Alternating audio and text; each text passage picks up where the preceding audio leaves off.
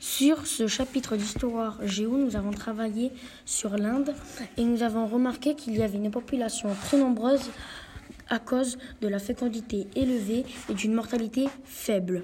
Il y a des conséquences comme le défi de l'accès à la nourriture et le défi de l'accès aux services de base, qui sont les toilettes et l'eau courante. Puis il y a le défi de la circulation comme les embouteillages et la pollution en ville.